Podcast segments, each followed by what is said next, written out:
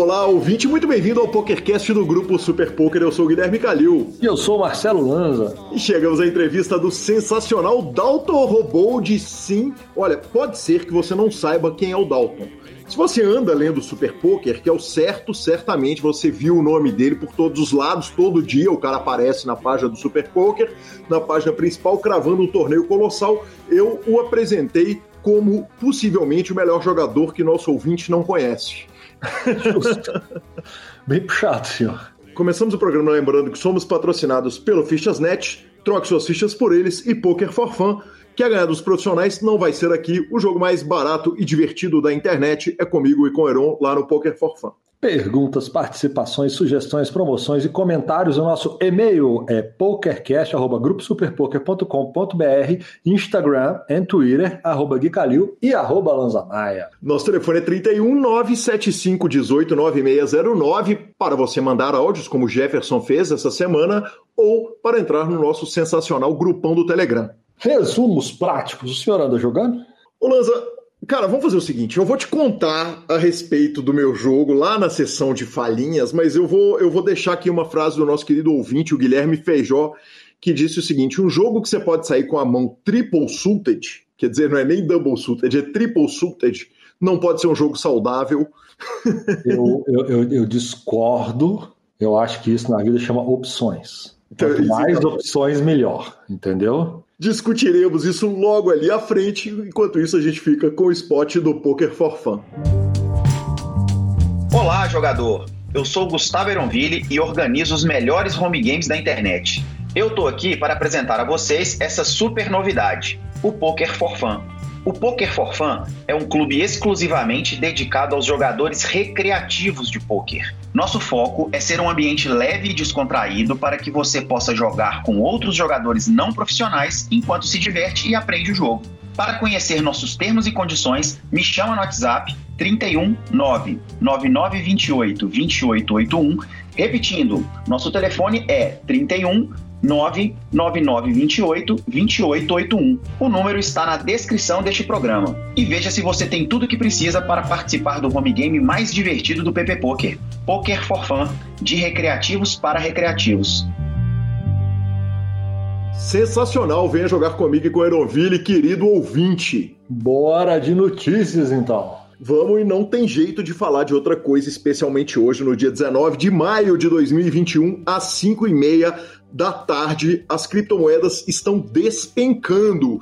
E eu já ia mandar a, a pauta para o Grilo, para ele escrever aquela matéria é, é, lá no Super Poker, além da nossa aqui no PokerCast, porque o fato das criptos caírem pode afetar diretamente os fields de WSOP, outros torneios enormes live e outros torneios enormes online também. Quer dizer, a gente tem muita série chegando, muita coisa acontecendo. É, a gente sabe que a turma, o mundo do poker, tem uma relação muito próxima da tecnologia, então meio que todos os grandes jogadores de poker têm alguma coisinha, mais ou menos, do seu capital investido em criptomoedas no Brasil e no mundo. E especialmente os jogadores aposentados, né? Quer dizer, muitos jogadores é, é, saíram do, do, do, poker e foram para a operação de cripto, trading de criptomoedas. Então isso pode fazer uma mega diferença. É, a gente acabou de ver uma explosão do WPT na Flórida. Óbvio que muita gente estava com saudade de jogar, né, Lanza? Então o, o field explodiu muito por isso, mas também a gente vê um crescimento dos fields quando as criptomoedas estão em alta e, e a nossa torcida é para que elas voltem logo para que as WSOPs online e live aconteçam como previsto. Sim, e na verdade esse é um universo que a volatilidade é muito pequena, quase quanto você pode estar ouvindo esse programa agora e tudo voltou ao normal. exatamente, é, exatamente o modo irônico. No momento que estamos gravando, dia 19 do 5 às 17h32, necessariamente essa matéria pode não ser absolutamente nada de verdade a hora que o programa for pro ar ou na hora que você esteja ouvindo. Perfeito. Eu separei alguns tweets da turma do poker, cara. Dei, um, dei uma entrada no Twitter ali e tirei alguns recortes do que está sendo falado ali. O arroba Johnny Vibes tweetou o seguinte: Eu preciso me fazer lembrar que era apenas dinheiro de mentira. o Joey Ingram falou o seguinte: qualquer pessoa se divertindo com, com, com outras pessoas perdendo grande parte do seu dinheiro agora uh, estão viajando. A população das criptomoedas são pessoas comuns uh, em todas as partes do mundo, não apenas uh, babacas milionários no Twitter. E o Doug Polk tweetou o seguinte: a Ethereum 7, a tabela de Ethereum 7 está aparecendo com os resultados do Luke Schwartz no PokerStars. É duro, é duro. Direcionado para baixo, jogando lá embaixo. E logo agora, Lanzinha, um minuto antes da gente entrar no programa, eu achei uma tuitada absolutamente fantástica. O Chris Cook colocou o seguinte: há cinco anos atrás, todo mundo era jogador de pôquer. Há um ano atrás, todo mundo era virologista. Há dois anos atrás, todo mundo era trader de cripto. E agora todos são psicólogos. Como que vocês arrumam tempo? Eu ainda não consigo jogar Small Blind contra Cut-Off num pote tribetado tão bem quanto eu gostaria com 70 Big Blinds. Justo. Justo. Cara, é, é isso aí. Não, tem. É um mercado muito bacana, muito doido mesmo. A volatilidade, é alta e eu acho ainda que é um mercado. Como é que nós vamos falar assim? Eu acho que ele é um mercado onde você tem mais opções do que o mercado de ação, onde você fica tem mais informação, apesar de você estar sempre né, preso aos movimentos dos grandes players. Mas se para ter notícia razoável, o Bitcoin já buscou grande parte da perda, já está batendo 40 mil dólares neste momento da perda de hoje. As outras criptos demoram um pouquinho mais, porque a nave mãe é a que puxa tudo, o que tudo indica, né? Mas eu acredito que já já está tudo de volta, bala. E nas perdas sempre tem oportunidade de ganho também, né, senhor? Que homem é Marcelo Lanza, falou com, com a propriedade que eu não tenho ainda. Na nossa segunda notícia, Daniel Negrano reaparece. Depois da semana passada que eu disse que ele tinha sumido do mapa, não apareceu, não deu entrevista. Uh, ele voltou, voltou no DET, o programa dele, e voltou também no No Gamble No Future. No DET, ele afirmou o seguinte: o Phil Helmut jogou mal de formas diferentes. Eu não acho ele capacitado a jogar bem. Galvão, Fala, Tino. Sentiu? Ah, tá louco, sentiu. Sentiu. sentiu. sentiu. demais. E essa, e essa foi a fala pelas costas, porque aí o No Game No Future colocou os dois heads up, né, numa conversa não pessoalmente, né, em chamada de vídeo. E, e o Daniel Negrano, cara, falou as barbaridades todas que tinha para falar e o Phil Helmut falou o seguinte, cara, você levou isso longe demais, falou com um ar de superioridade, eu aceito o seu pedido de desculpas, mas o Helmut também apontou o seguinte, você escreveu 50 posts em blogs falando mal do meu poker em 2009, 10 e 11, aí eu matei no jogo, aí você deu uma desaparecida e voltou a falar mal depois, você sempre atacou o jeito que eu jogo e eu fiquei muito feliz, eu te considero amigo, eu fiquei super feliz de ter ido em seus dois casamentos. Cara, tá vendo? É, aí o que eu tenho para te falar é o seguinte: Phil Helmut deu uma de Negriano e Negriano deu uma de Phil Helmut. É, perfeito. Que, que análise, Marcelo. Com essa análise, a gente vai direto para a nossa terceira notícia. Maravilhoso, maravilhoso, sensacional. O ídolo, que homem, André Acari foi com Malrim Maggi ao Conversa com Bial, exatamente na Rede Globo de televisão. Ah, cara, o que dizer dessa entrevista? A gente que já enfrentou tantas matérias boas e ruins, mesmo as melhores matérias ainda vinham com uma carga de preconceito, sempre vieram com o poker. E cada vez que o PokerCast vai passando, quer dizer, a gente está no ar desde 2009, a gente veio aqui lamentar matérias, depois teve a fase da gente vir lamentar, mas falar: olha, tem pontos elogiosos. Depois passou a fase da gente vir falar: cara, essa matéria foi sensacional, mas teve esse ou aquele erro, aquele preconceito, até chegar nesse ponto que, que espetacular. Parabéns, Rede Globo, parabéns, André Acari, Maureen Maggi e Pedro Bial. Foi demais, hein? Ah, grande, né?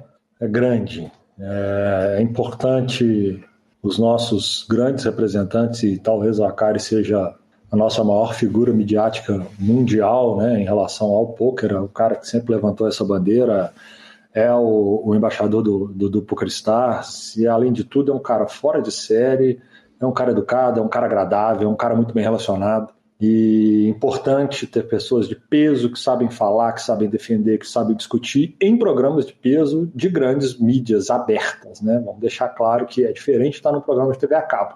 Você está ali aberto. E falar disso de forma aberta para todo mundo só ajuda, né? Cada dia que passa ajuda.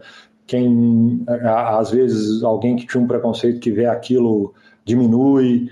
E, cara, foda, foda. Só tenho a agradecer ao Akari pelos serviços prestados na história e parabenizar pela belíssima entrevista. E vamos à entrevista do sensacional Dalton Robold. O Fichasnet é o seu parceiro para compra e venda de ficha nos principais sites de poker online. Chame o Fichasnet e avise que chegou até eles pelo PokerCast para participar de promoções super especiais para os nossos ouvintes. O WhatsApp do Fichasnet é 062 99837 1007 e lá você negocia suas fichas com os melhores preços. O Fichasnet trabalha com créditos do PokerStars, PariPoker, PP Poker, o Poker, EcoPays e AstroPay Card. Repetindo, o WhatsApp do Fichasnet é 062 99837 1007. O número está na descrição dos nossos programas. Fichasnet, confiança e melhor preço para suas fichas.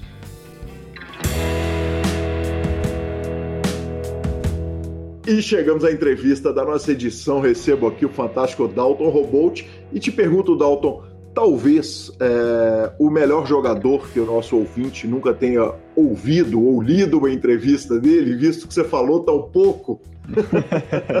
é, legal. É, cara, eu acho que eu concordo com, com eu não ter aparecido muito, mas eu acho que eu discordo também sobre ser talvez o melhor jogador que nunca é, o pessoal ouvi, ouviu falar, né? Porque eu, eu sei que tem muitos caras ali mais low profile, assim, que são muito, muito bons, sabe? É, mas primeiro, muito obrigado então pelo, pelo convite, assim, eu fiquei muito empolgado quando você me chamou. É muito legal, assim, poder contar um pouco da minha história. É, mas é isso, vamos lá então. Ó, com aquele compromisso com a verdade, com o ouvinte, né, que a gente tem, eu, eu chamei o Dalton, é, é, inclusive uma ideia que partiu do nosso editor-chefe, o Grilo, que é um dos grandes conhecedores do poker brasileiro, e falei, Dalton, eu tô morto, cara, eu tenho que fazer uma pauta com você, eu não tenho onde buscar informação. e acabei Verdade. recebendo uma ajuda maravilhosa dessa parte, muito obrigado. O nosso pré podcast foi maravilhoso e, e eu devo isso a você. E não poderia começar de outra forma se não perguntando a, aquela tradicional do PokerCast, quero o Dalton antes do poker. Bom, eu vou começar desde quando era criança mesmo, assim. É, eu sempre fui apaixonado por praticar esportes no geral, assim, e já falando um pouco da minha personalidade, né? Eu sempre fui uma pessoa que passou por vários vícios bons, assim, por assim dizer. É, ou seja, tudo que eu começava a praticar, eu costumava dar o meu máximo naquilo. Então, eu já joguei futebol, eu joguei tênis, eu joguei. Nossa, eu joguei muito tênis de mesa, assim, participei de uns campeonatos municipais e estaduais. Eu fiz natação por uns três anos. É, também joguei xadrez. Xadrez joguei muito tempo também. É, eu participei também de alguns campeonatos estaduais e municipais. É, e fora outros jogos de computador e tabuleiro, assim, tudo que era de estratégia me conquistava, assim. Então, eu sempre ia naquilo com o espírito de dar o meu máximo nisso, sabe? Sim. Eu já, eu já tentei ser um mágico profissional, foi uma das minhas febres ali. É, eu fazia uns showzinhos de mágica na minha cidade, assim. É, foi uma das coisas que eu, que eu tentei ser já. Que legal. Me conta um negócio. A mágica. É, quando você fazia mágica, é, era, era uma parada mais chapéu e coelho? ou eram mais. Porque teve um momento do mundo que o, foi um momento meio Dave Blaine, que as mágicas eram com cartas. Né? Uhum. E, aí, e, aí, nós temos um problema. Se a gente tem um Dalton que faz mágica com carta, eu não quero esse cara sentado na minha mesa ao vivo. É, é, então, inclusive, é, era uma piada que eu sempre sofria, né? No começo, quando eu comecei a jogar pôquer, eu, eu sempre, sempre ouvia isso. Não, também, o cara tá ganhando porque o cara faz mágica, né? Faz cartas ali. Mas assim, tem dois estilos de mágica, assim, né? Tem aquele que é mais no, de palco, assim, que tem que ser feito de longe. E Sim. tem o, o close-up, que se fala. Esse close-up era o que eu era mais apaixonado, assim, que era aquele que você faz na cara da pessoa, assim, sabe? Você tá do lado da pessoa e você mostra para ela. E aí era com objetos simples, assim, também. E me apaixonava mais isso, assim. Você pegar, sei lá, um copo ali e fazer alguma coisa com o copo. Você pega um baralho ali e faz alguma coisa com o baralho. É uma coisa que se tornava bem simples, assim. Ô Dalton, tem uma leitura humana? Quer dizer, você tem, você tem que estar tá lendo o adversário para que você tome uma atitude numa hora específica na, na, na distração dele ou, ou, ou, o treinamento não envolve o olhar do outro? Envolve, eu acho que muito isso. Envolve, porque em várias. É, você tem que fazer com que. Você tem que puxar a atenção da pessoa para um lado para que você possa fazer o seu truque no outro, assim, sabe? Sim. Então, existe muito isso, sabe? Existe muito essa, essa, como se fala, distanciar a atenção da pessoa do truque real mesmo, sabe? E, e, e tem malandro que é ruim de você, de você virar a atenção dele pro outro lado? Hum, geralmente, ah, só se o cara fazer mágica também, né? Se o cara for já malandro de mágica e conhecer, aí é difícil, mas é, o truque mesmo é você nunca repetir, né? Porque na segunda vez todo mundo vai ficar muito mais esperto, né? Perfeito, maravilhoso. E você falou a respeito de tênis, tênis de mesa, xadrez, quer dizer, algum desses esportes você é, é, pensou em profissionalizar, chegou a, a, ser atleta profissional, era um sonho de menino? Era, era um sonho de menino, tanto xadrez quanto tênis de mesa, assim, é... Já joguei muitos campeonatos, assim, mas mais municipais e estaduais, como eu falei. É, em estaduais, assim, eu nunca cheguei a ir muito para frente. É, mas municipais eu me destacava, assim, sabe? Mas era, mas também a cidade que eu moro é muito pequena, assim, então não era algo que eu acho que eu podia sonhar por muito tempo, assim. E a cidade é? A cidade é Itapiranga, é, de Santa Catarina. Pertinho de Chapecó, correto? Isso, uhum. Perfeito, sensacional. Dalton, é, ainda assim com as possibilidades de ser enxadrista profissional, jogador de tênis de mesa, entra uma faculdade de engenharia. Conta um pouquinho para a gente das decisões e, e, caminhos que te levaram ali para engenharia. É, então, eu é, foi passando o tempo e eu decidi cursar engenharia na minha cidade. Assim, para ser sincero, eu nem sei direito por quê. Assim, eu acho que talvez foi por comodidade e pressão, assim, porque eu me formei no segundo grau e eu tinha que cursar alguma coisa, né? Afinal de contas, todos os meus colegas estavam fazendo isso. E eu sempre dizia para mim mesmo que era porque eu tinha uma certa aptidão com números, assim. Mas hoje, olhando para trás, eu acho que não era isso, sabe? Eu acho que acabei entrando por outros motivos, assim. Não, não, não foi por isso, assim. Perfeito. E entra. E dentro da faculdade é o lugar onde você conhece o poker, correto? Não, eu já conhecia o poker antes, inclusive, da faculdade, mas foi na faculdade que eu comecei a jogar mesmo a dinheiro mesmo, assim, a, a valendo, assim, sabe? Certo. Porque eu conheci o poker através do meu irmão, né? Porque eu via ele jogando cash game com os amigos, assim, e eu assistia eles de longe, assim, via que eles estavam se divertindo bastante ali, e isso me despertou muito interesse, assim. Eu pedi para ele me ensinar as regras do jogo, ele me ensinou, aí eu fui praticando umas free rolls no, no Everest Poker na época, assim, isso foi no ensino médio ainda. É, eram umas free rolls assim de, de, de Stingol, 10 players. O primeiro ganhava acho que 5 centavos, o segundo 3 e o terceiro 2. As lendárias era... chastas, que tanta gente começou, tanta gente contou, né? é verdade, é. Então, tipo, eu comecei praticando ali, assim, nunca ganhei muita coisa ali também, não. Mas até que um dia eu pedi para ele se eu podia sentar lá com, com os amigos deles, né, e jogar, né? Aí eu peguei uns 20 reais. Eu era bem novo, isso foi antes de entrar na, na faculdade já. Eu já eu já estava começando a jogar o cash game. E aí eu peguei uns 20 reais ali de mesada que eu recebia da minha mãe e sentei na mesa ali. E eu lembro bem ainda de, de ele olhar e falar para mim assim: hum, Isso aí não vai durar dois minutos, não, né? E aí, aí eu falei assim: Bom, vamos ver, né? Só sei que eu sentei na mesa, joguei bem durinho ali, né? Só o topo do range. Aí dobrei ali logo nas primeiras mãos, e aí aquela sensação ali de, de puxar as fichas logo no começo, assim, já me conquistou, assim, sabe? Já me apaixonei pelo jogo ali. Foi Era um cash game. É, era um cash game ao vivo. E obviamente os mais velhos olharam e falaram: hum, lá vem o. esse, esse, vai dar trabalho, né? Não, lá vem o parceiro, né? Antes de você sentar, a primeira Sim, coisa é verdade. é vamos pegar, vamos tomar o dinheiro do novinho, né? Verdade, verdade. Que legal. A, a, a, sensação de que o jogo era de habilidade, ele vem logo no começo? Uh, ele vem sim, porque.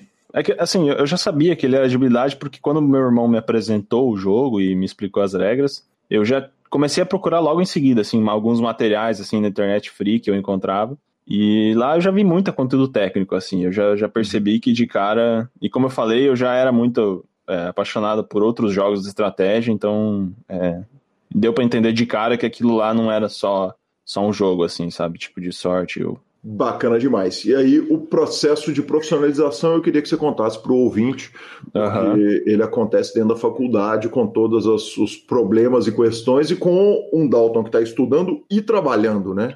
Isso, é. Então, assim, eu comecei a levar a sério o poker online foi mais em 2014, que foi, acho que no primeiro ano, ao, ao final do primeiro ano de faculdade que eu estava fazendo. Quando eu entrei na faculdade, eu entrei com a cabeça de, de ser engenheiro mesmo, assim. Eu, inclusive, me destaquei bem no primeiro ano de faculdade, eu tinha notas muito boas. É, só que eu já trabalhava na área também, né? Eu trabalhava numa empresa de engenharia. Eu era estagiário, na verdade. É, só que eu queria, eu via no poker não, não uma chance de ser profissional, mas uh, uma chance de ter alguma renda extra ali, fora o meu trampo diário ali. Uhum. E aí eu queria mesclar isso, né? Eu queria dar um jeito de, de tentar conciliar as duas coisas, tanto a faculdade quanto o trabalho, com, com isso, né? Com o poker. E aí eu comecei a jogar Sitting Go, aqueles Sitting Goals de, de nove players mesmo.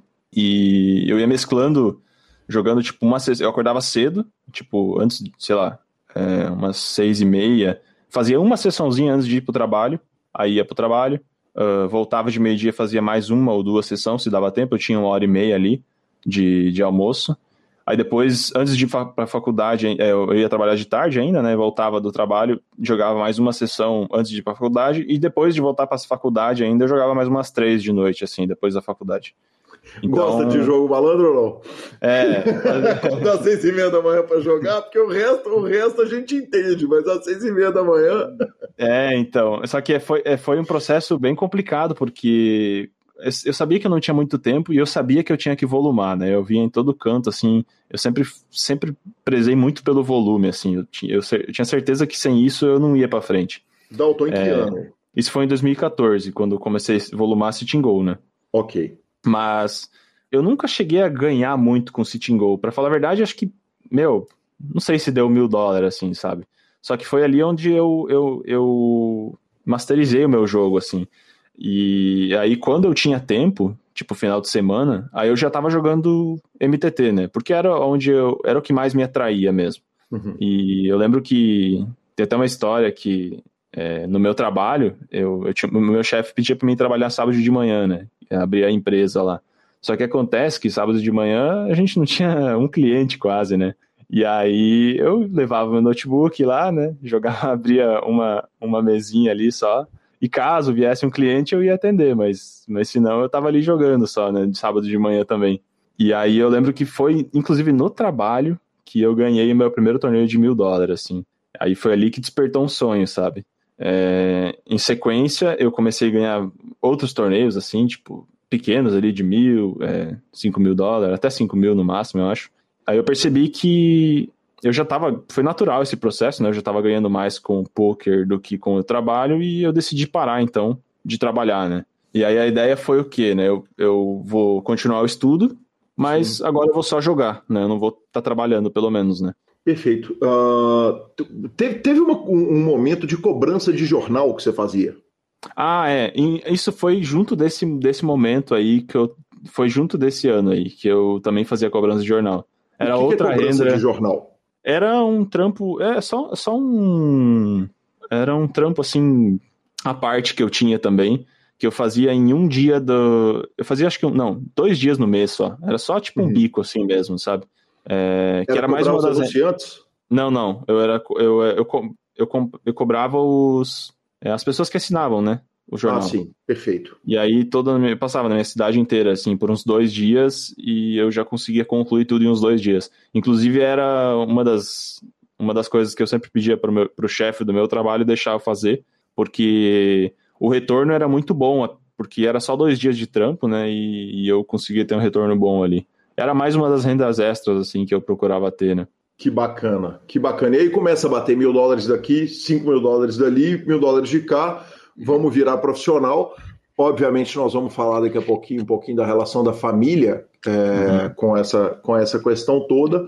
E E a pergunta era o seguinte: quer dizer, já estava trampando com engenharia, já estava trampando com coletar o dinheiro do jornal, estava fazendo uhum. a faculdade. Devia ser difícil evoluir ali naquele momento, em 2014. Ah, Como é que foi. estuda? É, sim, sim, foi. Não, não, não deu para se dedicar 100% a tudo, né? Foi uma coisa, como eu falei, no primeiro ano de faculdade eu consegui é, me destacar bem, mas depois, assim, que eu só comecei a jogar poker, eu vi que é, era o que eu estava querendo fazer, assim, mas a família até que aceitou bem no começo, porque no, no começo, digo, quando eu jogava poker e estudava, porque pelo uhum. menos eu estava fazendo faculdade ainda, né? Sim. Só que mesmo que ninguém nunca me falasse nada sobre não jogar mais poker, existia ainda assim uma certa pressão assim. E aí de repente você profissionaliza, você está estudando e você é profissional e, e, imagino que os resultados devem ter dado aquele, aquela evoluída violenta. Uhum. É, então foi foi um processo, como eu falei, foi um processo complicado. Até lembrei de uma história assim que que eu jogava poker eu jogava mais torneios, né? Quando eu tava só jogando poker, eu tava só jogando mais torneios mesmo. E eu ia pra faculdade, às vezes até chegava meio tarde na faculdade, eu tava levando já ela meio que a partir do terceiro ano ali, bem com a barriga, assim, só empurrando. E eu lembro, tem inclusive de uma história que eu cheguei na aula e eu às vezes eu tinha um torneio na te... um torneio para terminar, né? Eu tava no celular e ia para aula para terminar esse torneio no celular, né? Eu lembro que a primeira aula primeira aula que eu tive com o nosso coordenador, assim, ele ia apresentar um negócio muito importante que eu tinha lá, nem lembro mais o que que era, mas aí ele me viu que eu tava jogando, né? Aí ele olhou para mim e falou assim, cara, vou sempre lembrar de você como o aluno que ficou jogando joguinho na minha aula. E aí eu pensei, pronto, né? Tipo, já me queimei com, com o coordenador do curso agora, né? Aí toda vez que eu ia falar com ele, ele, ele ficava, não, não, não, você é o cara que tava jogando na minha aula, pode, sabe? É, é, era complicado mesmo, sabe? A galera não, não. Era complicado essa parte. Mas aí, assim, é, foi, foi indo, eu, eu tava tendo bons resultados durante a faculdade, eu, eu mesclava um pouco com cash game ao vivo ainda com os amigos, mas só jogando por conta ainda, né? Até que teve um dia que eu ganhei o, o Sunday Storm, né? Que era o de. Cent... Eu fiquei em segundo por Sim. 106 mil dólares, né? E aí, nossa, foi um momento assim que eu queria mostrar para todo mundo da minha família, assim, porque era o momento que eu queria provar para todo mundo que tinha futuro o poker, assim. O Dalton, você arruma 106 mil dólares em 2014, o dólar devia estar ali a, a 3 reais, não, quer dizer, não era esse dólar maluco de hoje, mas uhum. era um dinheiro de mudar a, a, a, vida, né? De pelo menos dar um grande alívio para qualquer pessoa e de repente você ganha 106 mil dólares. É notícia na cidade? É, é, é, como, é que, como é que correu essa notícia pelo, pelo seu círculo social? Sim, é, então eu lembro que a primeira coisa que eu. Tinha uns amigos assim comigo assistindo enquanto eu tava jogando, quando eu ganhei. Uhum. E a primeira coisa que a gente fez foi sair para comemorar e a gente bebeu, a gente gastou dinheiro em umas coisas que eu nem lembro o que que era. Aí depois eu paguei um churrasco para outros amigos na, numa avenida que tem perto de casa, assim. É, contei para minha família. É, eu tava vivendo um sonho, assim. Eu nem, não tava pensando muito em divulgar nem nada, mas assim, eu tava, tava muito feliz, né, com isso. É, eu tava, eu, na minha cabeça eu tava, eu tava assim, pronto, tá aqui, sabe? Eu, eu consegui provar para todo mundo que, que é isso que eu, que eu posso fazer. E aí chegou então, né? Eu vou começar a falar do, de um amigo que eu tinha eu sempre digo que uma das desvantagens que eu tive foi ter me conectado com as pessoas erradas no começo da minha carreira, né? Eu era, eu era bem amigo e fã de um cara que não vem ao caso falar o nome dele, mas logo após o Thunderstorm, eu fui belamente sacaneado por ele, né? Uhum. Então, assim, o problema é que eu não sabia lidar com o dinheiro todo, né? Então, Sim. eu vou contar a primeira coisa que eu fiz em relação ao dinheiro quando eu ganhei o Thunderstorm, né? Eu peguei dos 100 mil que eu tinha, eu passei 20 mil para o Neteller, né? Porque eu pensei, bom, eu vou deixar um pouco dividido aqui, porque eh, sei lá o que pode acontecer, né? Aí eu passei uns 5 mil pro, pro par de poker, mas o, o, no, no PS eu, eu deixei bastante, porque se eu passo muito para uh, um lado, eu não conseguiria vender pelo PS depois, né? Que eu tinha intenção de já vender logo em sequência alguma coisa. Sim. E aí, certo dia eu acordei, fui logar no, fui logar no meu e-mail, assim, e não entrava, cara. Aí, tipo, dizia que a senha tinha sido alterada, sabe? E aí era um, tipo, eu era um daqueles caras que usavam um e-mail para tudo, sabe? Uhum, então sim. o cara entrou no meu. Nossa, o cara entrou no meu Neteller, o cara entrou no par de poker, o cara entrou no, no meu Facebook. É, tipo, desmoronou tudo, assim. O único lugar que ele não conseguiu entrar de fato foi no Poker Stars. É, eu sei que eu perdi tudo que eu tinha no Neteller, os 20 mil que eu tinha colocado lá. É, o par de poker também sumiu tudo. O par de poker, inclusive, é, eu tinha mandado um e-mail para eles, para ele, eles ver se não podiam fazer alguma coisa em relação a isso.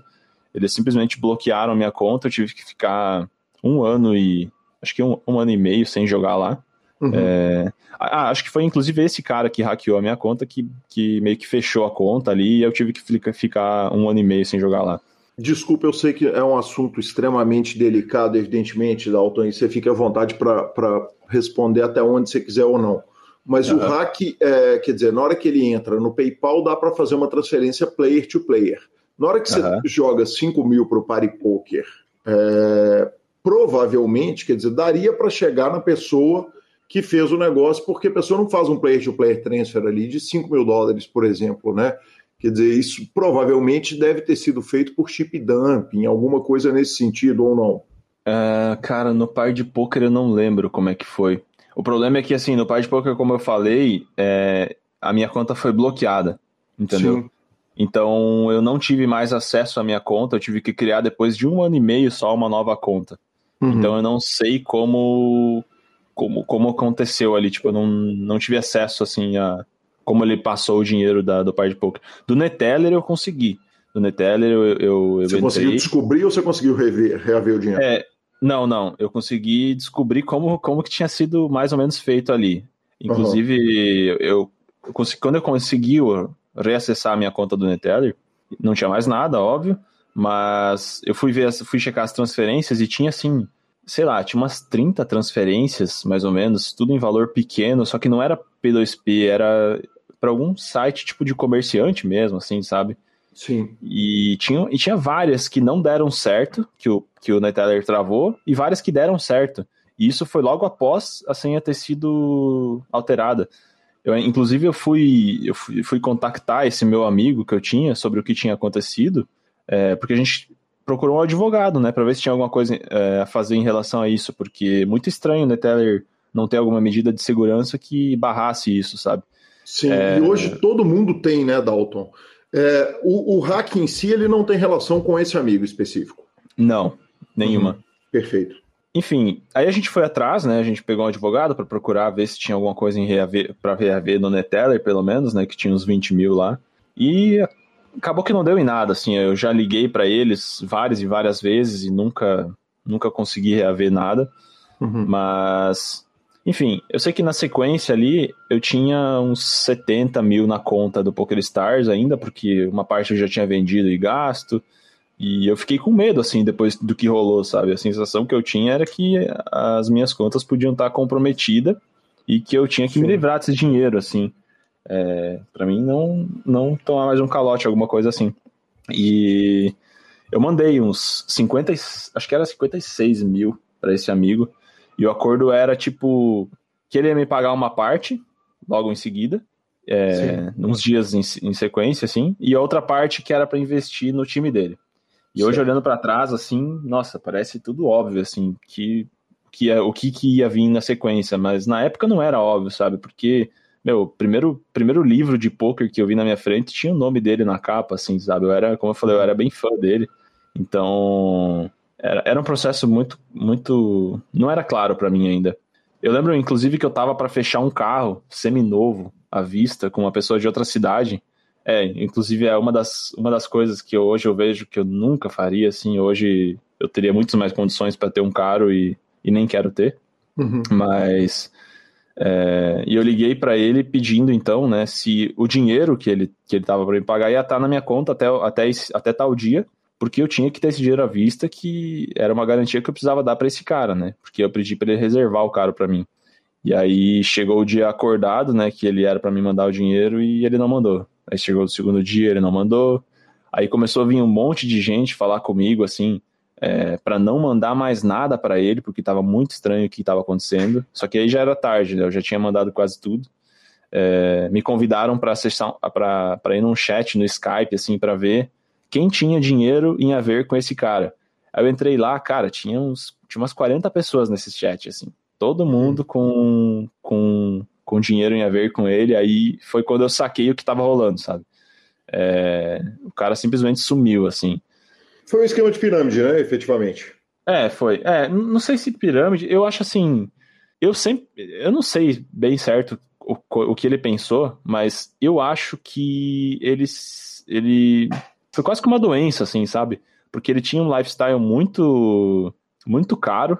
Ele basicamente fez um esquema, um esquema pirâmide, mas não que ele guardou esse dinheiro. Eu acho que ele realmente não tinha esse dinheiro. Ele só foi vivendo com esse esquema, esse esquema de pirâmide aí é, por um bom tempo.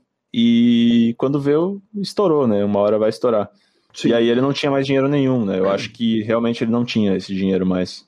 É uma pergunta inevitável. Houve alguma, alguma conversa, quer dizer, alguma tentativa, um pedido de perdão, um vou olhar como é que eu faço, vou tentar resolver, ou, ou, ou o contato continua zero? Não, houve até bem no final, antes, assim, um pouco antes dele sumir mesmo, foi a gente fez uma chamada de vídeo e ele me pediu um monte de, de desculpa e tal, e eu falei, cara, tipo, só que olha a situação que você me deixou, né? E uhum. aí uh, ele falou assim, bom, pode deixar que eu vou te pagar um dia. Ele falou assim, né?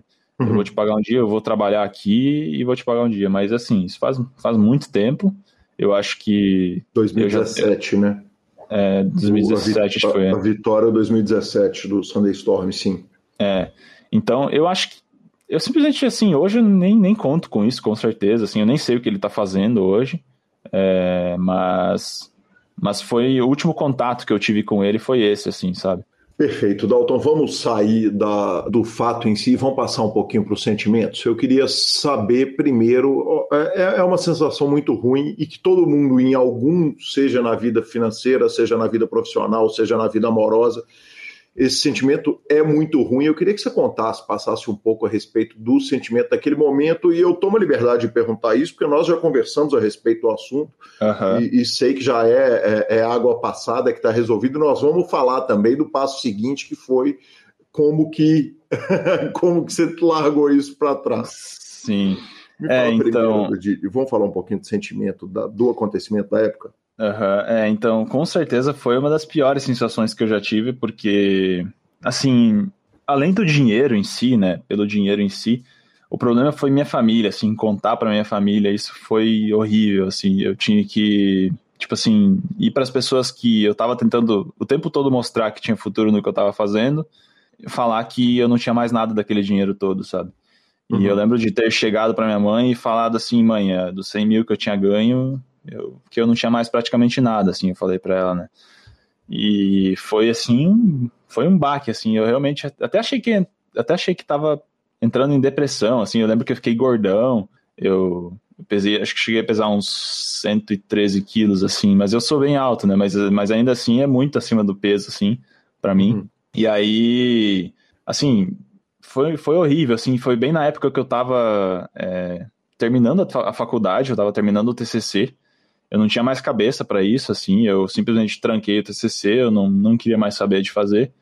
E é isso, assim, sabe? Eu não. Eu me desinteressei por tudo, assim.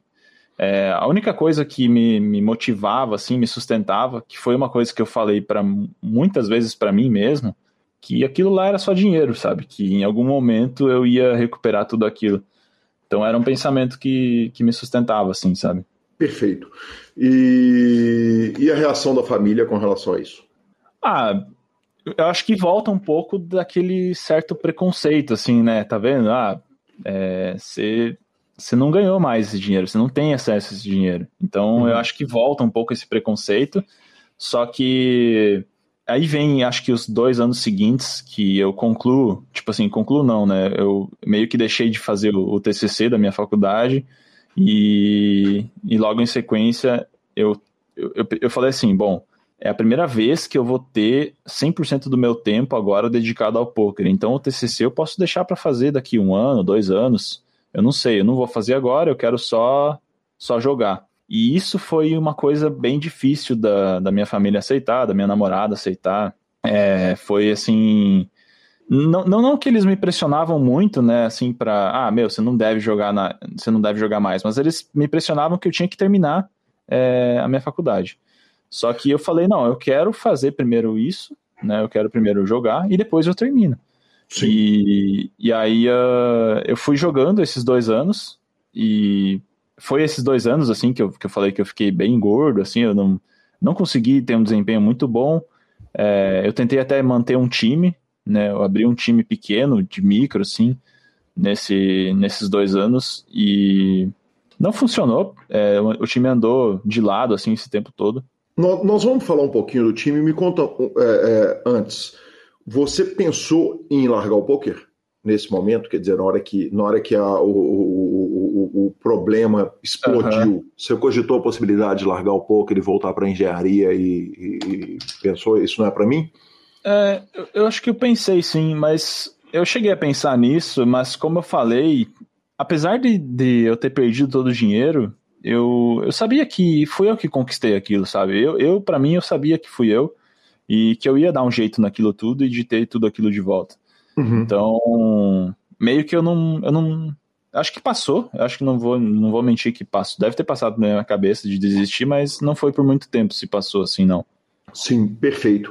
E na hora que você volta pro poker, quer dizer que você vira pro poker, é difícil deixar isso, evitar que isso afete é. o seu jogo, né, cara? Porque, é, é... porque essa sensação de eu já tive dinheiro e não tenho mais, quer dizer, como é que vai ser quando eu ganhar de novo?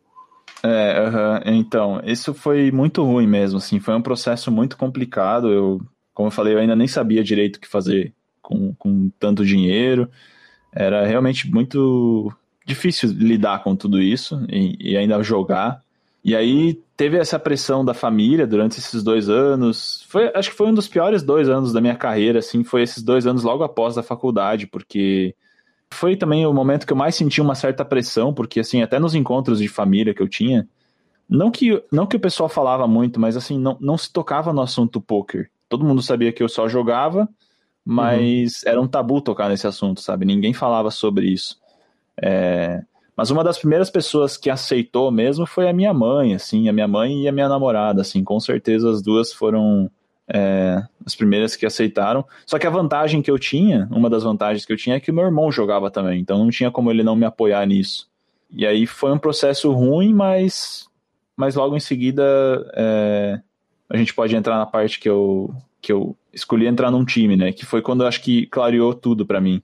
Perfeito. É, uma pergunta antes. Tem, teve ajuda Quer dizer, você foi no psicólogo, foi no, no, no, na meditação, quer dizer, você foi em algum lugar, em alguma porta bater e falar, eu preciso de ajuda para o que eu passei aqui, ou foi um grind que você fez sozinho?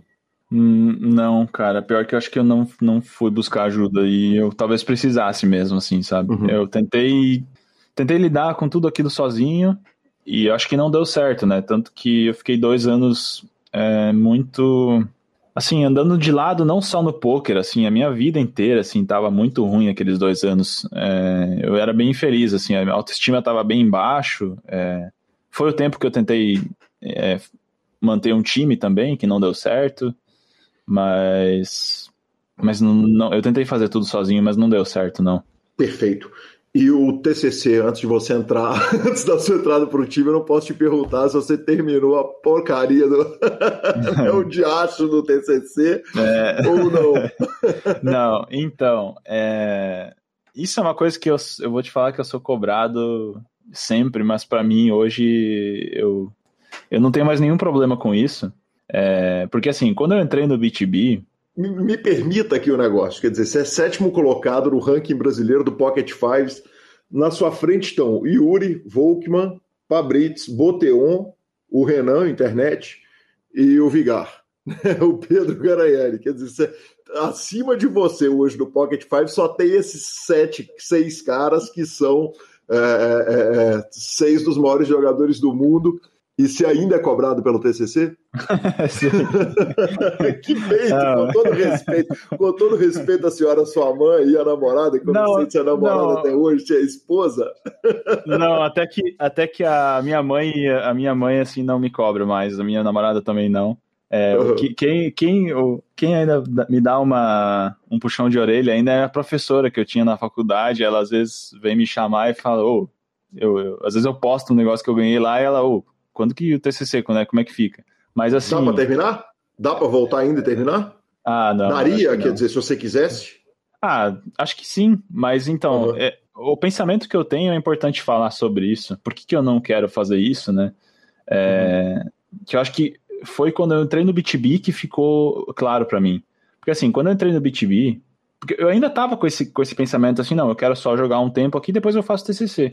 Sim. Só que quando eu entrei no BTB, é, foi quando tudo ficou bem claro para mim, assim, eles me mostraram o caminho que eu tinha que seguir para se tornar um profissional, e eu falei, beleza, então é por aí que eu vou, né?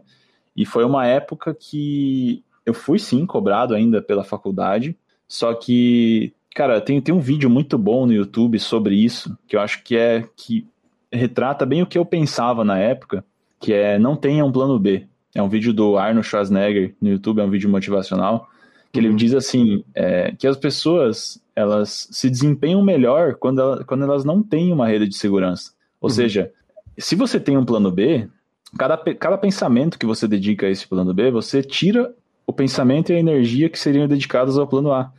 Então, é, é, exatamente isso que eu pensava na época, assim, sabe? Cara, eu tá muito claro o que eu tenho que fazer. Então, eu não quero é, gastar mais energia com uma coisa que, que não faz sentido para mim.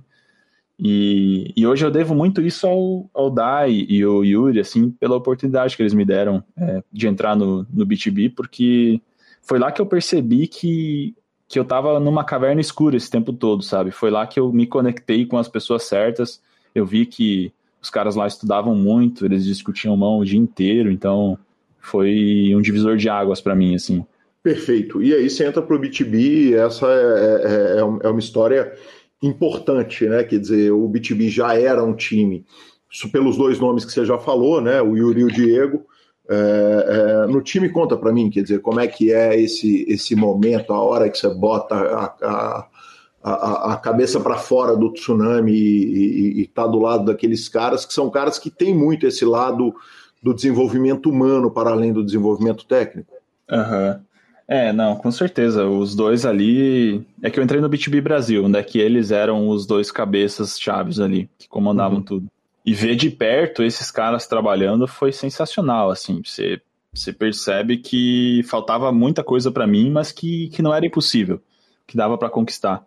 E aí eu aprendi principalmente duas coisas no B2B, que, assim, a, na parte técnica foi a questão, principalmente a teoria do jogo, a gente estudava muito teoria lá, e isso é muito bom para quem quer uma base no jogo, e a segunda foi uma regularidade, coisa que eu não tinha uhum. antes, assim. É, eu consegui manter uma boa regularidade de ganhos lá dentro, é, coisa que eu com certeza nunca tive muito consistente na minha carreira, assim, porque eu não sabia lidar exatamente bem com isso. E lá eles me mostraram como fazer. É, então a experiência lá foi, foi sensacional, assim, sabe? Tipo, nessa parte. Foi um ano que durou, até que resolveram fechar, né? Sim. Uh, controle de bankroll, você já era bom disso quando você entrou para o B2B ou foi lá que você aprendeu também a, a, a controlar, fazer grade, montar as montar a reta?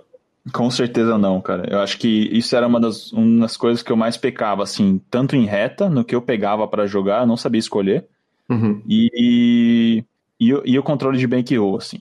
Eu, cara, pra você ter uma noção, eu acho que eu vivia com aquela falácia ainda de, de que tinha que ter 100 bains. Uhum. Isso, isso é uma coisa que o pessoal falava muito no passado, mas é que no passado o pessoal jogava muito sitting goal. E aí sitting goal, beleza, você ter 100 bains dá, dá conta até do recado. Sim. Mas para quem joga MTT é impossível você ter 100 bains e tentar ser profissional. Você vai quebrar em um determinado momento com 100 bains. Certo. E, mas, e eu... mas você já batia o field. Quer dizer, você já tinha uma folga com relação aos fields que você jogava. Eu, eu acho que sim, eu acho que eu tinha sim. Inclusive, quando eu entrei no B2B, eu baixei bastante o meu bain, eles não queriam que eu jogasse muito caro lá, mas, tipo, de boa, eu não me importei muito. É, com o tanto de coisa que eu aprendi lá, eu não me importei. Consegui ganhar, assim, logo cedo no, no B2B também. Uhum. Não passei por um processo, assim, de longo, longo sem ganhar, assim. Não swing grande, nada disso. Não. E aí fica um ano no time. Até então você tinha feito uma caminhada sozinho. Uhum. E, uh, se você me permite, traumática, né? É, uhum. é, no, no, no, que tinha sido uma caminhada sozinho, de repente você entra no B2B, você está num time que a caminhada ficou clara, ficou tranquila, é, é, é, foi um mar de rosas, né? Aquele relacionamento maravilhoso, né? Uhum. E, e, o time acaba.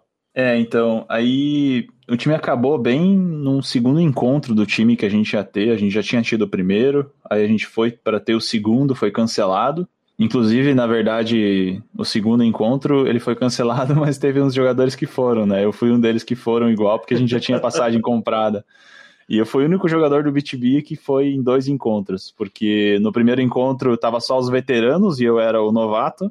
Sim. E no segundo encontro eu era o único veterano e tava só os novatos no segundo encontro. Então, é, mas é, no segundo encontro foi, tipo, bem poucas pessoas, assim, foi umas oito, é, foi só um, não, foi umas seis pessoas só, eu acho, uns seis Mas guris, assim, imagino assim, que deve ter casa, sido lá. bem melhor, porque se você não tem os velhos para controlar, a meninada vai tocar o terror. Ah, foi bem legal, assim, sabe, foi sensacional. E aí eu voltei desse, desse encontro, a gente ficou uns dias, assim, na praia, foi lá em Porto Seguro, foi, foi bem legal, assim, passar com a gurizada lá, só que foi bem no. Foi, é, o, o, encontro foi cancelado justamente por causa do Covid, né, que tava começando. Uhum. E aí eu voltei e tinha a notícia de que o BTB ia fechar, né? E nisso o, o, Yuri, o Yuri me chamou e o Yuri falou, meio que me convidou, né? Tipo, ele, ele contou o projeto do Nine Tails, como que ia ser, e ele contou que tava querendo chamar alguns guris para ir com ele lá, né? Para jogar no time do Nine Tails. E aí... Que não são os Nine Tails, né? Não são exato, os, os nove é. jogadores originais. Era um time em paralelo, correto? É, exato, exato. E aí ele chamou dentro do BTB, acho que uns quatro guris. É, era uns quatro guris que foram comigo. E ele selecionou alguns, assim, que ele achava que tinha um perfil para estudo e tudo mais. A gente foi em quatro para lá, começou a jogar e, e aí tem toda a experiência que eu tive lá dentro do Ninetales, assim, que, meu, foi, foi sensacional, assim, lá realmente, cara, não tem como não evoluir tutando lá dentro com aqueles caras, assim, sabe? Sim. É, então, assim, só que, claro, fora a parte técnica, já falando como é que foi lá dentro, fora a parte técnica, que foi, assim, bizarro o tanto de coisa que eu aprendi, uma coisa que foi muito valiosa, assim, foi ver que mesmo os top players, eles têm perfis muito diferentes, assim, formas diferentes de abordar o jogo. Então, você pega, por exemplo, é, ah, eu sempre conto uma história com os guris do, do pool atual, que eu tô jogando em pool atualmente, né? Uhum. Eu sempre conto uma história que uma das primeiras aulas que eu vi lá dentro era uma review de, de uma FT que o Pabritz fez com o Sage, eu acho, onde é que, tipo, quase toda a mão que ele jogou que o Pabritz jogou, ele dizia que tinha jogado mal ou que tinha dúvida naquele spot. Uhum. E, tipo, não desmerecendo o jogo dele, muito pelo contrário, assim, cara, o cara é um monstro, né? Só que eu fiquei surpreso em ver, assim, cara, como os caras eram frios com, com o jogo deles, assim, sabe? E, e que errar era muito mais normal do que eu achava que era, porque até então eu tinha o Yuri e o Diego é, como, como espelho, assim, e eles eram muito técnicos, eles eram muito teóricos, eles sabiam explicar muito exatamente o que eles fazem, por que eles fazem. E no Nightales tinha perfis diferentes, assim, tinha aquele jogador que, que jogava alguma coisa, mas sabia que era bom fazer alguma coisa, mas não sabia explicar direito o porquê, sabe? Uhum. Então, você começa a, a, ver que existem perfis diferentes. Então, essa, essa visão crítica, assim, sabe, de que nem o Pabritz, eu comentei que eu, que eu vi que ele tinha muito, é muito importante para quem joga, assim, porque hoje quando eu vou ver uma FT, por exemplo, de um cara famoso, com os guris do pool, assim, a gente sempre fala, né, que a gente vai ver ele, ver esse cara fazendo uma coisa muito fora da curva, o primeiro pensamento que as pessoas têm é, opa, eu, eu não tô fazendo isso, é por isso que eu não ganho. E uhum. muitas vezes, muitas vezes as pessoas estão certas em pensar isso, mas outras vezes não estão também. Porque tem vezes que o cara não tá ganhando por causa disso. E sim é apesar disso que ele está ganhando. Sim. É o famoso viés da confirmação, né? Então Sim. é importante separar essas coisas, né? Então, assim, é, essa experiência que eu tive lá dentro, assim, foi, foi muito engrandecedora, assim, para mim. Putz, que legal. E aí, de repente, você tá também de novo num sonho, quer dizer, estamos no Nine Tails, tá com o Yuri, tá com esses caras todos no entorno, né? O, o, o da turma que eu falei que tá acima do você no, no, no Pocket 5, só o Boteu e o Renan que não são do time, né? Na verdade, uhum. o Yuri Volko, o Fabritz e o Garanhani estão é, tão, tão, tão, acima de você hoje no, no, no, principal ranking de poker do mundo, obviamente é, filtrando ali os brasileiros. E, e de repente você está vivendo o sonho de novo e o sonho acaba e eu queria, porque esse é um momento importante, né? Que é o momento que você vai fazer. Você citou ali agora o seguinte: eu estava jogando em pool. Conta para o ouvinte que está começando no poker o que, que é jogar em pool, como que funciona e, e como é que é isso de pool. Uhum. É, então, quando eu entrei na Eteus, a, a oferta que foi dada era que os, nós quatro que viemos do B2B, é, que nós jogasse em pool, né? Nós jogasse, ou seja, com um caixa único, uhum. só que no caso o time ia dar esse caixa, né? O Ninetales ia dar esse caixa para nós, e nós ia jogar só com um caixa só, a gente ia dividir 100% entre nós, assim. É, essa ideia partiu deles, né, primeiro, do Ninetales, porque eles, eles fazem isso até hoje, né? E uhum. eu acho que essa ideia do Ninetales também partiu de antes lá, quando do, do pool que o pa, o Cássio, o Pabritz e o Volkman faziam, né? Então acho que meio que tudo foi, foi se inspirando nisso. E aí a gente teve a primeira experiência jogando jogando para time em pool e eu já achei muito bom, assim, foi... Nossa, é, é bem diferente mesmo, assim, você sente que tá todo mundo é, torcendo por você, você sente que não tem mais aquela de você não tem benefício nenhum em, em, esconder alguma coisa do seu colega, você quer que ele evolua junto com você, então você elimina várias barreiras que podem ter em um time comum, assim, sabe? Que não existe isso. Perfeito. É, uma coisa que me, me parece razoável é que quando, às vezes, quando o jogador está streamando, eu falei com alguns streamers aqui, e eles falaram o seguinte, cara, se eu estou streamando, eu não chuto torneio, eu não posso errar né? É, é, o, o, cuidado com o torneio é diferente. Eu imagino em pool, porque na reta final você está ali com os outros dois. No seu caso, hoje o pool é de três jogadores, correto? Aham, hoje é de três. Quem são os, os, os, outros dois? Hoje eu tô é com o Renan Aziz, é Aziz Mancha, o nick dele, ele jogou no full por um tempo, e ele foi um dos jogadores que o 22 é Nuts trouxe pro Nine Tails também, aí lá ele se juntou com nós. E uhum. o outro é o Paulo Brombin, ele veio do BTB comigo também, né? Esse foi um dos jogadores que o Yuri trouxe. Perfeito. E aí, de repente, é o seguinte: você está numa reta final pagando um caminhão de dinheiro, evidentemente o Paulo e o Aziz vão sentar lá na sua frente e vão olhar. Isso é, é, é, é, só, só te ajuda a focar ou, ou, ou, ou, é uma pressão boa ali? É, então, no começo era uma pressão um pouco ruim, eu acho. Uhum. Foi um pouco ruim de lidar com isso. Lá no Ninetales foi um pouco ruim porque eu, eu sempre me cobrei muito, assim. O que eu não queria era ficar para trás, assim, sabe? Eu via todo mundo jogando ali e eu pensei, cara, eu não quero ser o cara que vai ser levado na mochila aqui. Eu quero. Levado um na mochila de... é uma expressão boa demais, hein? Tá louco. É, e aí. e aí eu, cara, sei lá, você, você se bota uma pressão muito grande, assim, só que eu não sei dizer, é bom e ruim ao mesmo tempo. E como você mesmo falou, assim, você sabe que quando você tá na reta final, os caras estão olhando o que você tá fazendo, assim, sabe? Então, se você fizer alguma, alguma cagada ali, eles vão ver, né? Tem essa cobrança? Quer dizer, um liga pro outro e fala, porra, velho, assim, cara, vai chover e rei nessa. Não, então, quanto a isso, os guris são bem de boa, assim, sabe? Acho que eu também sempre fui muito tranquilo com isso, com eles. É... A gente dá, às vezes, uns puxão de orelha, assim, fala, ô, é, eu acho que aqui não devia fazer isso, mas, mas não é nada. Nunca rolou um conflito muito grande entre nós, assim, pelo menos não até hoje. A gente está fazendo um ano, vai completar um ano. E, assim, a experiência com eles dois está irada, assim, é de longe a melhor experiência que eu tenho. Eu também aprendo muito com eles dois, assim. Os dois também, falando um pouco do perfil dos dois, os dois têm perfis diferentes, assim, sabe? O Aziz é um cara que cara, ele voluma muito, assim. Ele é, é, muito difícil bater o volume que ele, que ele consegue fazer. E ele consegue ter ele consegue ganhar algumas manhas por causa disso, eu acho, sabe? Ele tem algumas manhas no jogo dele que ele passa para nós. É, e isso é muito bom, assim, sabe? Tem algumas coisas que ele fala, não, pô, eu acho que é bom fazer isso, cara. E aí você vai lá testar e realmente, cara, pior que é bom mesmo fazer aquilo, sabe?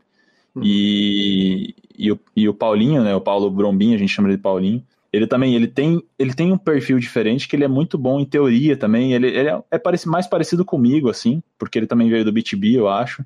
Ele é muito, muito estudioso, assim, ele é, acho que de nós três deve ser o perfil que mais estuda, com certeza.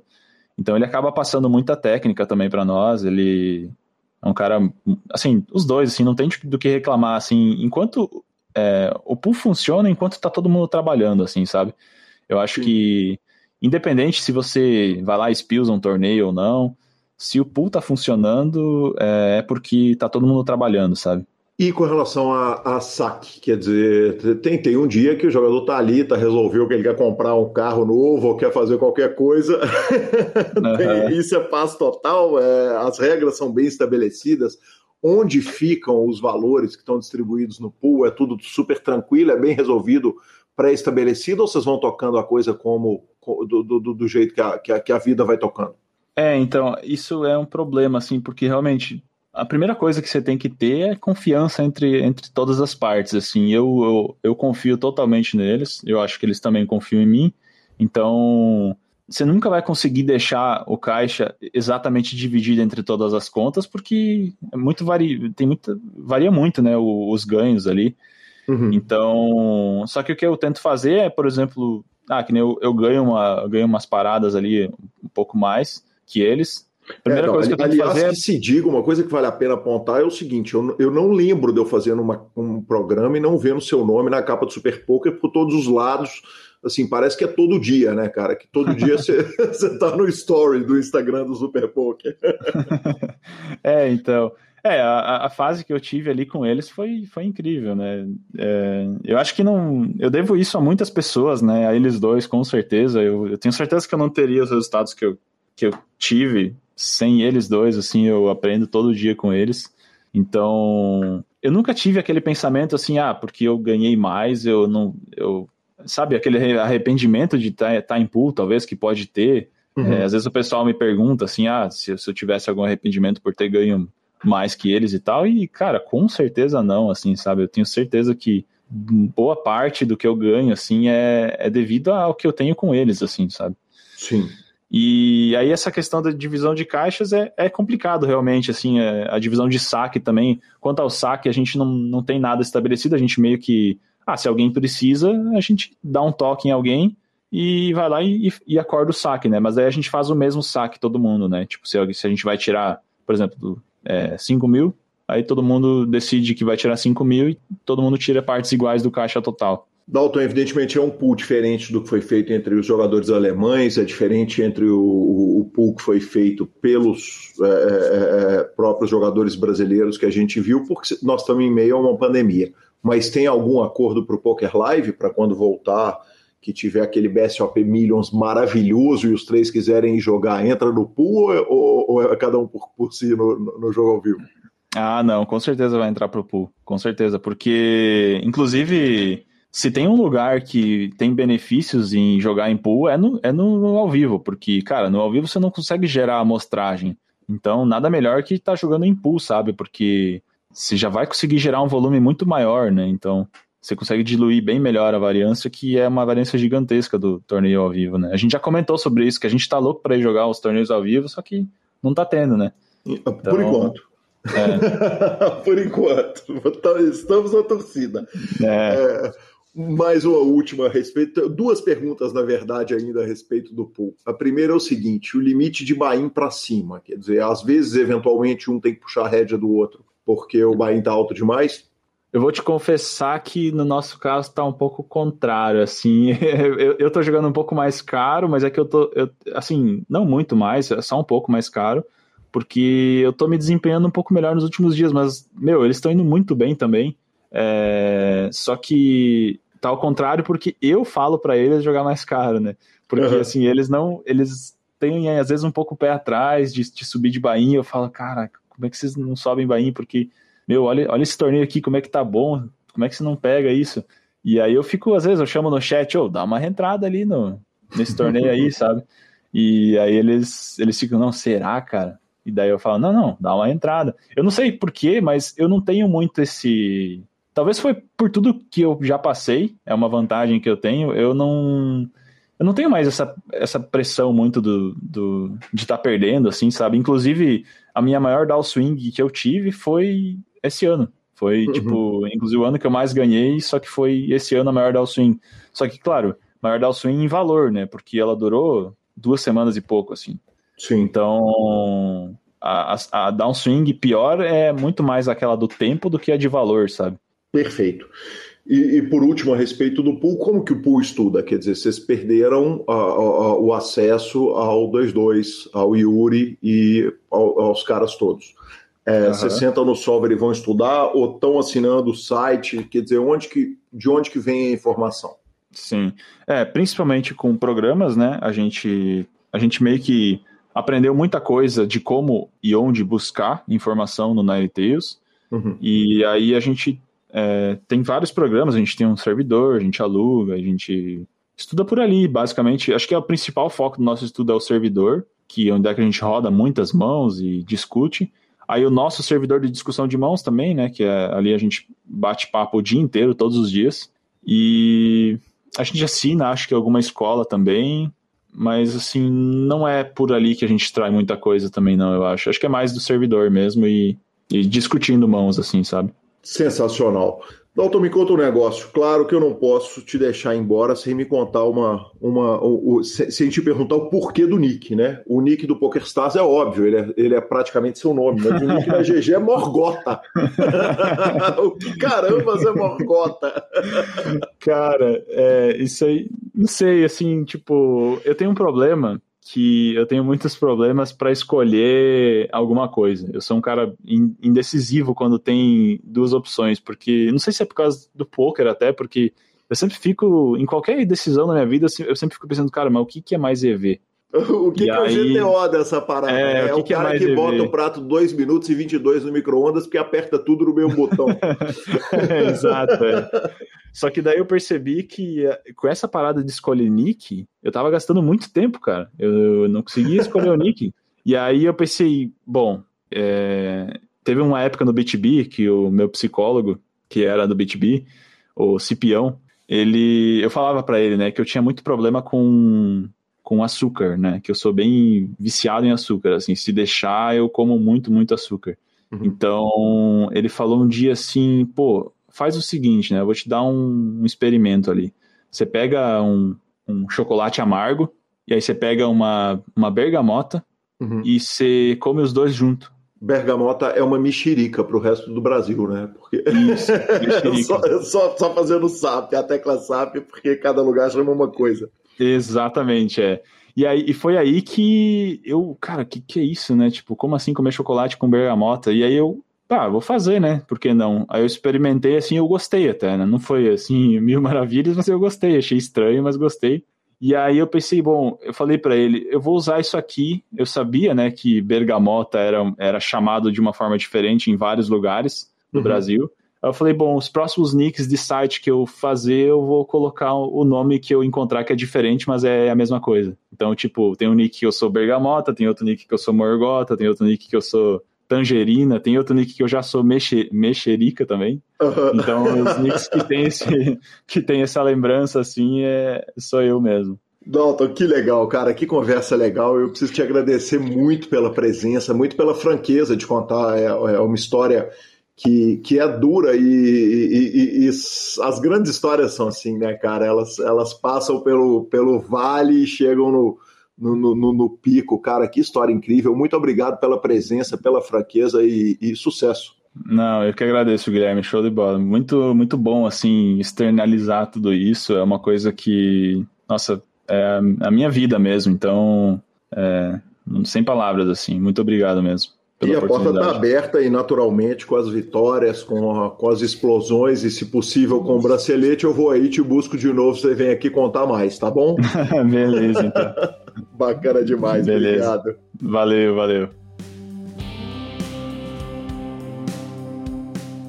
Sensacional, sensacional, cara, muito especial essa entrevista com o Dalton. Eu também sabia muito pouco a respeito dele e, e que história incrível, história impressionante, né, Lanza? É, é, aquelas coisas que a gente ouve falar do poker e, e pouca gente se dispõe a abrir o coração dessa forma. Foi realmente nota 10. Muito obrigado, Dalton. Valeu, patrão. Bora de redes sociais? Vamos embora de redes sociais, Lanza. Hoje eu começo agradecendo, fazendo um agradecimento especial, porque o PokerCast vai ao ar a todas as semanas, há quase 170 semanas, é, por causa de ajuda de algumas pessoas muito especiais. E duas eu cito aqui com muita frequência: o Sketch e o Pitão, que me arrumam entrevistas, seja com samba, seja com Forbet, sejam com os amigos, com a rede de contatos, na hora que eu estou desesperado para entrevistas. E entrou mais uma pessoa muito especial nesse circuito, que é a querida Eli, a Elisângela Borba. A Eli é casada com o Fábio Age, que já esteve aqui no PokerCast, e ela tem contato direto com a turma toda do Nine Tails e contato direto com a turma toda do Step. Então ela entra nesse grupo, nesse seleto grupo de apoiadores do PokerCast, de pessoas que salvam a vida do PokerCast. Obrigado, Eli, e certamente abusarei da boa vontade, porque a entrevista da semana sempre é um pitbull correndo atrás de mim, né? Vai chegando, né, patrão? tá louco. Chegando. E, e, eu costumo estar com as entrevistas adiantadinhas, mas nem sempre estou, né? Olha, justiça, só pra fazer justiça, o Dalton não é um caso desses. O Dalton foi uma pauta que o Grilo me sugeriu. Uh, cara, e sensacional. Mal sabia eu que a história ia ser tão interessante. Bom, agora você fez mistério lá no começo. Conte-me mais sobre o Triple Salted eu, eu falei, cara, vou dar uma brincada no PokerCast, que eu tô brincando toda semana, eu dou uma sentada, pelo menos, uma longa sentada, jogo uma sessão lá com a turma no Poker for Fun. Mas eu fui dar uma olhada o que estava acontecendo no clube PokerCast lá no Poker, cara, e descobri um Omaha de seis cartas. E meu patrão, jogo dolarizado, então os blinds são meio quebrados, assim, os blinds 2,40, 3,60, assim, aqueles blinds meio esquisitos, velho, eu vou te falar. É, eu não sei se a variância sorrindo para mim, não, acho até que não é mas tá bonito. Tá bonito e, e, semana que vem o anunciante, o novo anunciante que entra semana que vem, certamente vai ficar feliz comigo ganhando muito no jogo. eu jogo de vez em quando, eu jogo no, no aplicativo verdinho. É, te confesso que a gente gosta de emoção, né? A gente gosta de negócio diferente, né? Seis cartas é gostoso, cinco já era bom, seis é melhor. Se me der meio baralho, eu vou ficar mais satisfeito, eu achar que tu jogou um buraco. Cara, eu acho que, para mim, que sou um cara mais tight, o jogo com seis cartas, ele, ele privilegia quem é mais durinho, sabe? Porque, porque ele dá mais carta, ele dá mais chance do adversário atolar com, com trinca menor, com baby flush, com essas coisas, enfim. Tá bonito. E é bom, porque não tem variância, né? Exatamente, quase não tem variância. Pois é.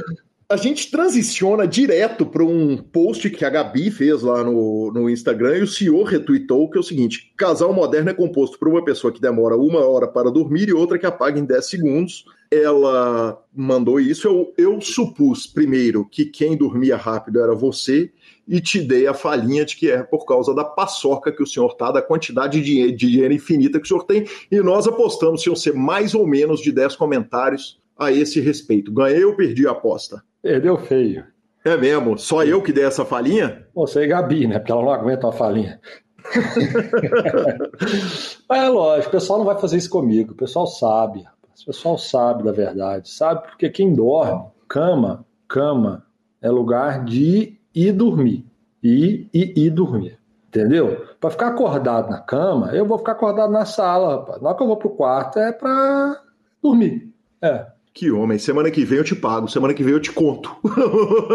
Como você que nós vamos você pagar? me paga não, você recebe menos, né? Ah, possivelmente, exatamente, exatamente. Torneio do PokerCast que rola toda terça-feira, a gente joga o torneio, custam 20 realitos para poder jogar com a gente, e a gente faz aquela chamada lá no Google Meet, eu sempre ali presente com vários ouvintes que nos dão a honra da presença deles, essa semana cravado por ninguém menos que o senhor Juliano Moura.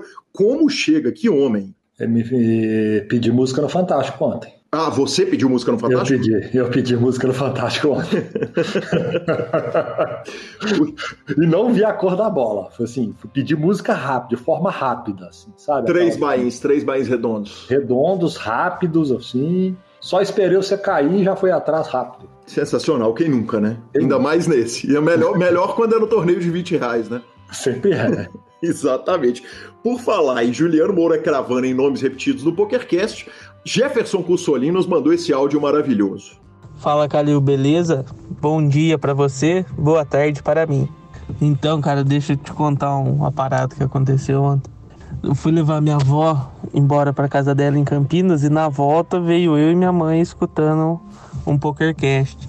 Eu coloquei um. Eu tô meio atrasado, eu coloquei um que você tá conversando com o Lanza a respeito das bet e você cita meu nome. É, aí ela, na hora que escutou Jefferson com Solinha, falou: Eu sei? Eu falei: É, sou eu. Aí ela tá achando que agora eu sou um, um cara importante no meio nacional do poker. É isso aí, muito obrigado, Jefferson. E o senhor é sim super importante, cara. O senhor é o moderador de apostas entre eu e Marcelo Lanza. Você que está acompanhando isso, fazendo a lista. Então, por favor, eu tenho muito a receber dele. Semana que vem nós vamos fazer esse acerto todo. E eu deixo aqui o abraço ao Alex Siles. Querido Alex é lá de Piracicaba, terra do glorioso 15, interior de São Paulo, claro mandou os parabéns para nós, cara, fez uma declaração enorme de carinho a nós do PokerCast, ao Matu, ao Vitão e a turma toda do Super Poker. Muito obrigado, professor, tamo junto. Bora, valeu, patrão. Finalização? Superpoker.com.br, tudo sobre poker no Brasil e no mundo, onde tem poker, o Super Poker está. Na aba de clubes temos a guia de clubes do Brasil, onde jogar a agenda diária de torneios. Na aba de vídeos e no YouTube, transmissões ao vivo dos maiores torneios de poker do mundo, análises técnicas, entrevistas icônicas, programas de humor e, claro, o PokerCast Revistaflop.com.br, a sua revista de poker há mais de uma década contando as grandes histórias do poker. Assine já. E Bibilisca.com, cobertura mão a mão de torneios pelo Brasil e pelo mundo. Dica cultural. Cara, o Boteon entra sempre nas lives de piano da madrugada, bêbado, no meu Instagram e me pede para tocar Elton John. E eu não posso não atender um cara que me deu três entrevistas exclusivas maravilhosas, como as que ele me deu. Eu comecei a ouvir Elton John, aprendi a tocar e assisti o filme Rocketman. Nota, cara, vou te falar ali, viu? Nota 8, bom, bom, filme bom, bem legal. Ah, nota história... 8 alta ali, regular. É, é, é uma, uma, uma, história muito bem amarrada, a forma de contar. Então, um filme que não, não, é nada novo, né? Ele é um musical, mas ele, cara, eu achei muito, muito é, é, é veloz o filme, gostei muito. Muito bom, muito bom. Eu falei semana passada que ia falar um pouquinho sobre a, a última das últimas séries que saiu na Netflix, chama Sombra e Ossos. A Sombra e Ossos é baseada no livro de Leite Bardugo, é uma trilogia Grisha. E eu vou falar uma coisa para vocês, ela me surpreendeu um pouco. Ela é muito bacana, bem leve de ver, são poucos episódios da primeira temporada, já está renovada a segunda temporada. Um pouco adolescente, confesso, confesso que eu já passei um pouquinho da idade, então tem um, um, uma perda de tempo ali num melodrama um pouco adolescente, mas muito bem feita mais uma vez pela Netflix. Parabéns. É uma série que eu indico. Obviamente, se eu estou indicando dessa forma, teremos poderes, etc., magos, alguma coisa do tipo. é óbvio. E, cara, aí agora eu vou dar uma dica para a turma da minha idade. A turma da minha idade que esperou, sei lá o quê, 20 anos? 20 anos por esse momento foi gravado e no final de semana, se eu não me engano, dia 20, comecinho da semana que vem, eu já vou dar para caso seja antes da, da gravação de terça-feira, o último e novo episódio de Friends, o retorno da turma. Quer dizer, anos e anos e anos após, eles se reuniram e gravaram um especial vai passar na HBO Max. Não sabemos ainda como vai passar no Brasil. Provavelmente já estão chegando caminhões de DVDs que vão passar na esquina da sua casa. Até porque a HBO Max só estreia no Brasil em junho para julho. E aí nós vamos poder ter acesso a, esse, essa ferramenta de streaming da HBO, que é sucesso no mundo todo. Então, para quem gosta, para quem era fã de Friends, assim como eu na minha época adolescente, Friends The Reunion sensacional, arroba Gui Calil e arroba Lanzamaia são nos nossos Instagrams e Twitters, como diz Marcelo Lanzamaia. Troque suas fichas sempre pelo Fichasnet e Poker for Fun. Venha jogar comigo e com o Heron, o poker mais barato de todos, só para jogadores recreativos, puro lazer. Procure o Super Poker, estamos em todas as plataformas Spotify, Deezer, YouTube, Amazon Music e Podcast Players. Nos indique, nos dê cinco estrelas. A edição é do sensacional Rodolfo Vidal. Um grande abraço a todos e até a próxima semana. Valeu!